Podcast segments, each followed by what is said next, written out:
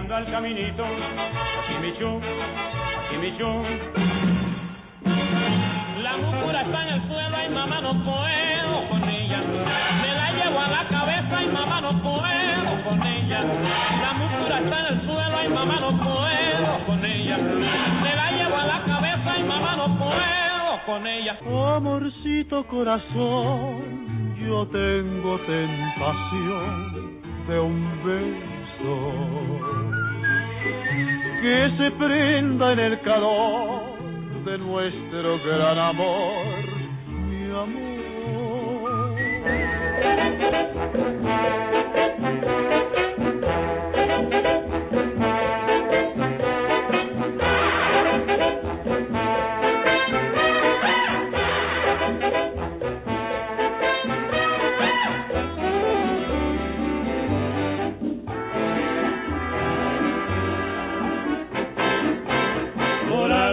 El cielo en el mundo, por hondo que sea el mar profundo. No habrá una barrera en el mundo que mi amor profundo no rompa por ti. Amor.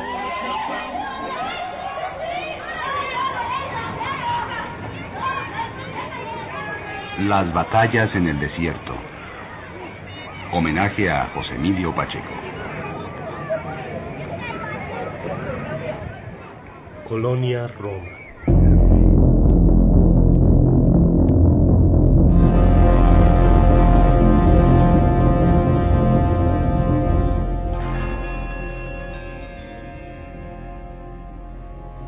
Hubo un gran temblor en octubre. Apareció un cometa en noviembre. Dijeron que anunciaba la guerra atómica y el fin del mundo, o cuando menos otra revolución en México. Luego se incendió la ferretería La Sirena y murieron muchas personas. Al llegar las vacaciones de fin de año todo era muy distinto para nosotros. Mi padre había vendido la fábrica y acababan de nombrarlo gerente al servicio de la empresa norteamericana que absorbió sus marcas de jabones. Héctor estudiaba en la Universidad de Chicago y mis hermanas mayores en Texas.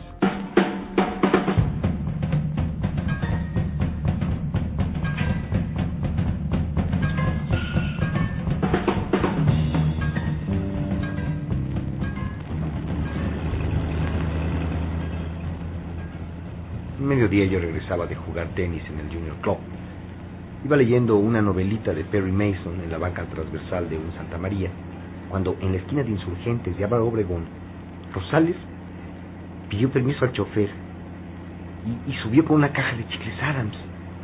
Me vio. A toda velocidad bajó apenadísimo a esconderse tras un árbol cerca de Alfonso y Marcos, donde mi madre se hacía permanente y manicura antes de tener coche propio y acudir a un salón de Polanco. El niño más pobre de mi antigua escuela, hijo de la afanadora de un hospital. Todo ocurrió en segundos. Bajé de Santa María ya en movimiento. Rosales intentó escapar. Fui a su alcance. Rosales, por favor, no tengas pena. Está muy bien que trabajes. Yo que nunca había trabajado. Ayudar a tu mamá no es ninguna vergüenza. Todo lo contrario. Yo en el papel de la doctora Corazón desde su clínica de almas. Mira, ven, te invito a un helado en la Bella Italia. No sabes cuánto gusto me da verte. Yo el magnánimo que a pesar de la devaluación y de la inflación tenía dinero de sobra. Rosales osco, pálido, retrocediendo, hasta que al fin se detuvo y me miró a los ojos. No, no, Carlitos. Mejor invítame una torta si eres tan amable. No me he desayunado. Me muero de hambre. Oye, ¿no me tienes coraje por nuestros pleitos? ¿Qué va? Rosales, los pleitos ya que importan. Yo el generoso, capaz de perdonar porque se ha vuelto invulnerable. Bueno, muy bien, Carlitos.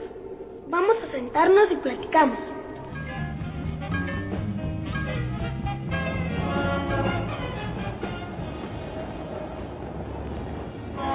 Cruzamos Obregón, atravesamos insurgentes. Cuéntame, ¿pasaste año? ¿Cómo le fue a en los exámenes? ¿Qué dijeron cuando yo ya no regresé a clase? Rosales, callado. Nos sentamos en la tortería. Pidió una de chorizo, dos de lomo y un sidral munguet. ¿Y tú, Carlitos, no vas a comer? No puedo. Me esperan en mi casa. Hoy mi mamá hizo roast beef que me encanta. Si ahora pruebo algo, después no como. Tráigame, por favor, una coca bien fría.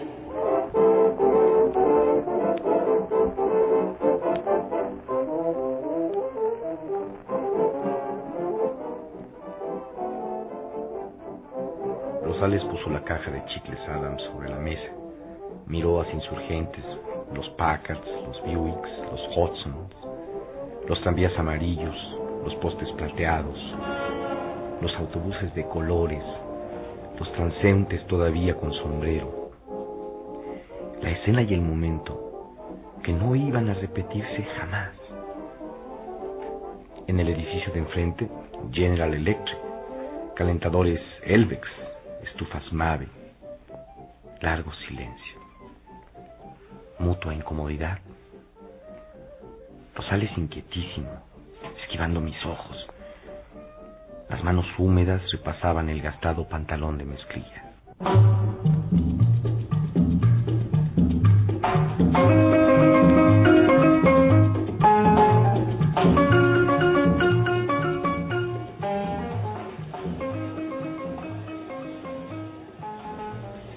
Trajeron el servicio. Rosales mordió la torta de chorizo. Antes de masticar el bocado, tomó un trago de sidral para humedecerla. Me dio asco. Hambre atrasada y ansiedad. Devoraba. Con la boca llena me preguntó. ¿Y tú? ¿Pasaste el año pasado al cambio de escuela? ¿Te harás de vacaciones a algún lado? En Navidad vamos a reunirnos con mis hermanos en Nueva York. Teníamos reservaciones en, en el Plaza. ¿Sabes lo que es el Plaza? Pero oye, ¿por qué no me contestas lo que te pregunté? Rosales tragó saliva, torta, sidral. Temí que se asfixiara. Bueno, Carlitos, es mira, no es cómo decirte. En nuestro salón se supo todo. ¿Qué es todo? Eso de la mamá. Jim lo comentó con cada uno de nosotros. Te odio. Nos dio harta risa lo que hiciste. Qué loco. Para colmo, alguien te vio en la iglesia confesándote después de tu declaración de amor. Y en alguna forma se corrió la voz de que te habían llevado con el loquero.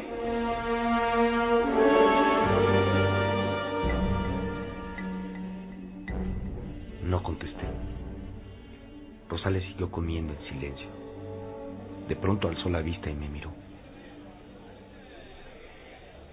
Yo no quería decirte, Carlitos, pero eso no es lo peor. No, que otro te lo diga.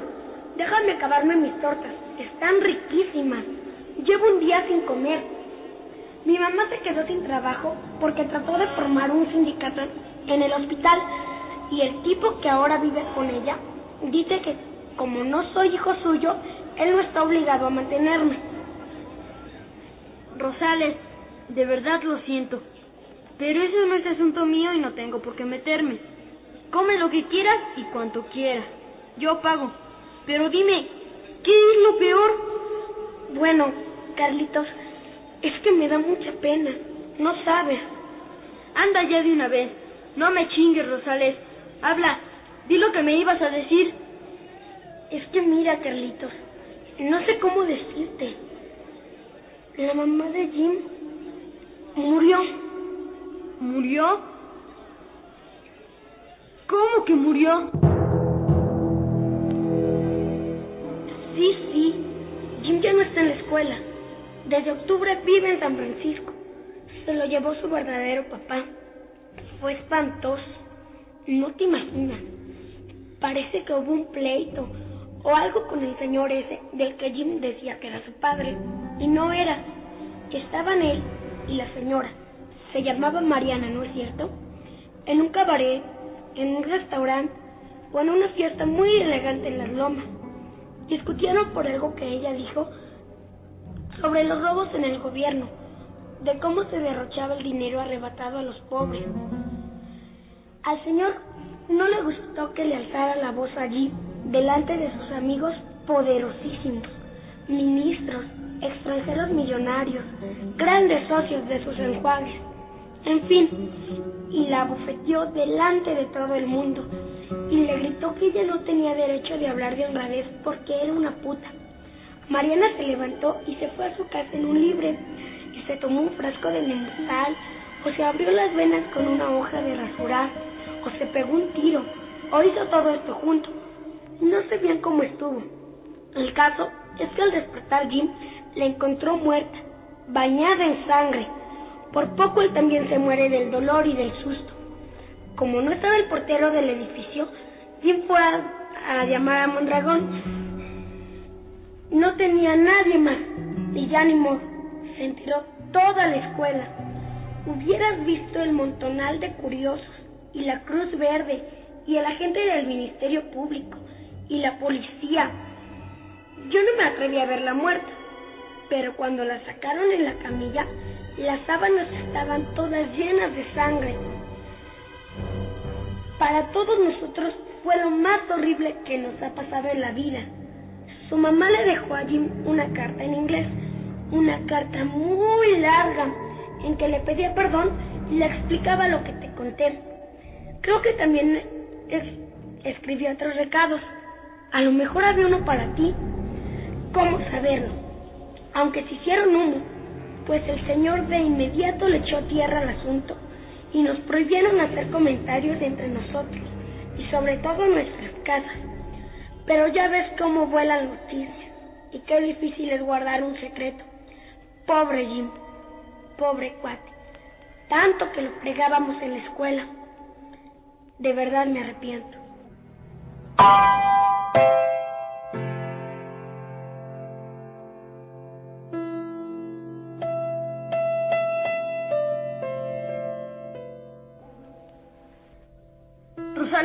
No es posible. Me estás vacilando. Todo esto es que me cuentas, lo inventaste. Lo viste en una pinche película mexicana de las que te gustan. Lo escuchaste en una radionovela cursi de la XW. Esas cosas no pueden pasar. No me hagas bromas así, por favor. Es la verdad, Carlitos. Por Dios santo, te juro que es cierto. Que se muera mi mamacita si te he dicho mentira. Pregúntale a quien quieras de la escuela. Habla con Mondragón. Todos lo saben, aunque no salió en los periódicos. Me extraña que hasta ahora te enteres. Consta que yo no quería ser el que te lo dijera. Por eso me escondí, no por los chicles, Carlitos. No pongas esa cara. ¿Estás llorando? Ya sé que es muy terrible y espantoso lo que pasó. A mí también me impresionó como no te imaginas. Pero no me vas a decir que en serio, a tu edad, estabas enamorado de la mamá de Jim.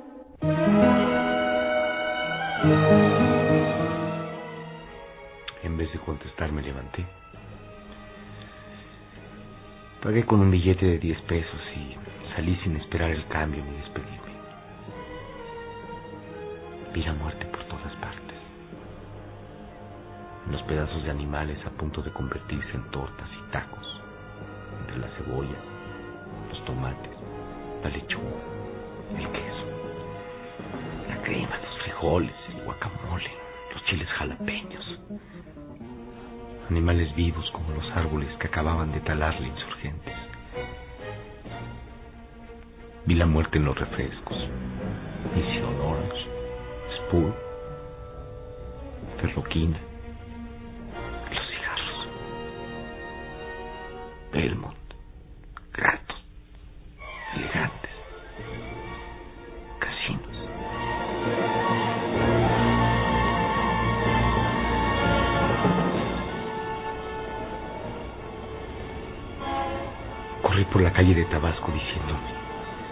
tratando de decirme. Es una chingadera de Rosales. Una broma imbécil. Siempre ha sido un cabrón. Quiso vengarse de que lo encontré muerto de hambre, con su cajita de chicles, y yo con mi raqueta de tenis, mi traje blanco, mi Perry Mason en inglés, mis reservaciones en el plaza. No me importa que abra la puerta Jim. No me importa el ridículo. Aunque todos vayan a reírse de mí, quiero ver a Mariana. Quiero comprobar que no está muerta Mariana.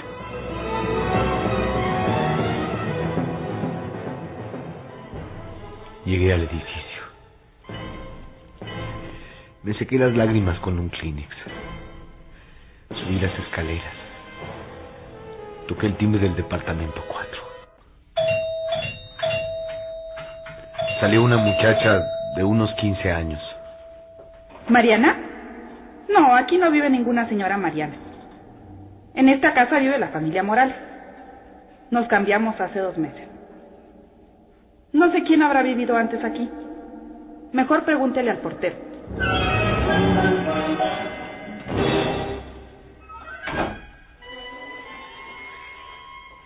Mientras hablaba la muchacha pude ver una sala distinta, sucia, pobre, en desorden.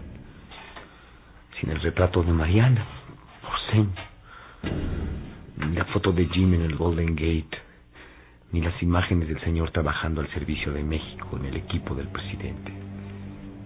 En vez de todo aquello, la última cena en relieve metálico y un calendario con el cromo de la leyenda de los volcanes.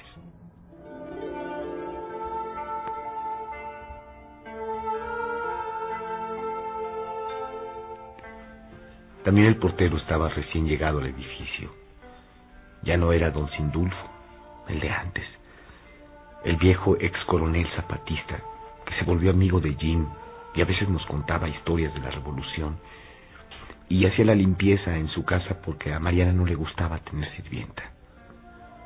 No, no, niño, no. No conozco a ningún don Sindulfo. Ni tampoco ese Jim que dices. No hay ninguna señora Mariana. Ya no molestes, no insista. Le ofrecí 20 pesos. Ni mil que me diera, niño. No puedo aceptarlos porque no sé nada de nada.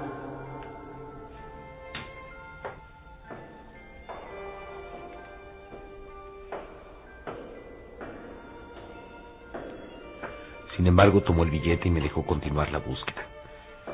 En ese momento me pareció recordar que el edificio era propiedad del señor y tenía empleado a, don Sindulfo porque su padre, al que Jim llamaba mi abuelito, había sido amigo del viejo cuando ambos pelearon en la revolución. Toqué a todas las puertas. Yo tan ridículo con mi trajecito blanco y mi raqueta y mi Perry Mason, preguntando, asomándome, a punto de llorar otra vez. Olor a sopa de arroz, olor a chiles rellenos. En todos los departamentos me escucharon casi con miedo. ¡Qué incongruencia! Mi trajecito blanco. Era la casa de la muerte y no una cancha de tenis. Mm, pues no. Estoy en este edificio desde 1939 y que yo sepa, nunca ha vivido aquí ninguna señora Mariana. Jim, mm, tampoco lo conocemos. En el 8 hay un niño más o menos de tu edad, pero se llama Everardo. En el departamento 4, mm, no, no. Allí vivió un matrimonio de viejitos sin hijos. Pero si vine un millón de veces a casa de Jim y de la señora Mariana. Cosas que te imaginas, niño. Ha de ser en otra calle o en otro edificio. ¿Eh? Bueno, ya me voy, ¿eh? No me quites el tiempo. No te metas en lo que no te importa ni provoques más líos, niño. Ay, ya basta, niño, por favor. tengo que preparar la comida. Mi esposo llega a las dos y media. Pero, señora... Vete, niño, o llama a la patrulla y te vas derechito al tribunal de menores.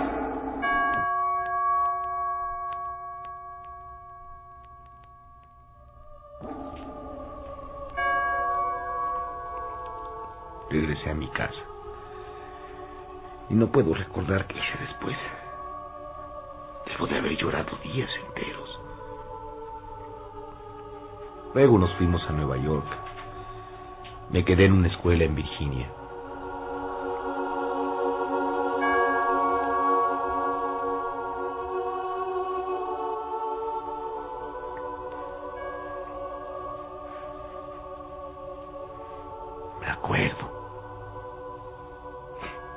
No me acuerdo ni siquiera del año. Solo estas ráfagas.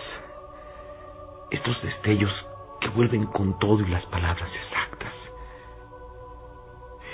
Solo aquella cancioncita que, que no escucharé nunca. Por alto está el cielo en el mundo. Por hondo que sea el mar profundo. Qué antigua. Qué remota. Qué imposible esta historia. Pero existió Mariana. Existió Jean.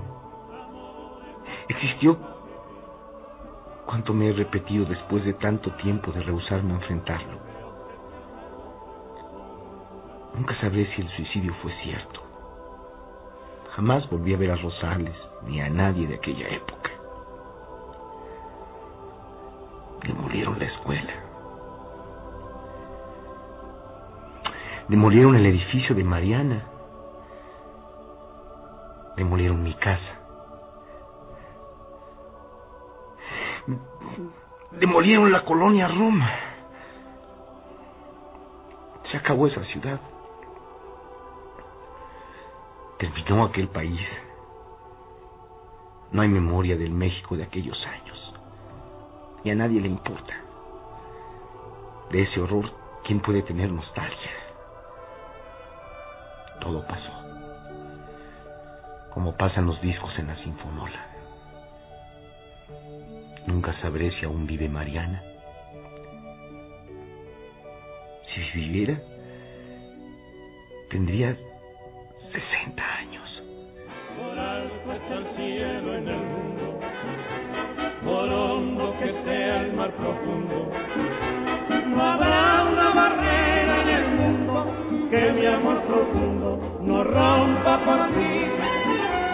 Amor es el pan de la vida, amor es la copa divina, amor es un alma sin nombre que obsesiona al hombre por una mujer.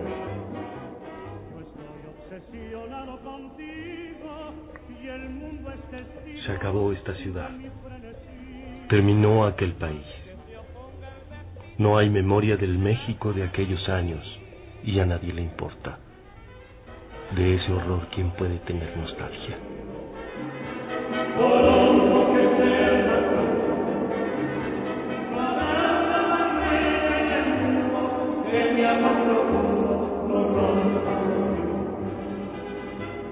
Las batallas en el desierto. Homenaje a José Emilio Pacheco. Está el cielo en el mundo, por hondo que sea el mar profundo. No habrá una barrera en el mundo que mi amor profundo no rompa por ti. Amor es el pan de la vida, amor es la copa divina, amor es un algo sin nombre que obsesiona al hombre una producción de XEEP, Radio Educación. Realización radiofónica, Laura Elena Padrón. Atmósfera sonora, Vicente Morales. Asistencia de producción, Pilar Grau. Apoyo técnico, Roberto Martínez Islas y Alejandro Ramírez. Adaptación y dirección, Emilio Bergengui.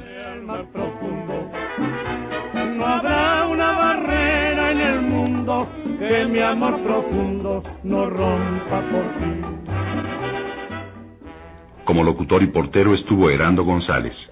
En la evocación, Joaquín Garrido. Carlitos estuvo a cargo de Mario Martínez. Rosales fue Eduardo Lee. En el papel de muchacha, Pilar Grau. El vecino fue Emilio Bergengi y como vecina estuvo Mercedes Gironella. Por alto está el cielo en el mundo, por hondo que sea el mar profundo. No habrá una barrera en el mundo que mi amor profundo no rompa por ti. No rompa por ti.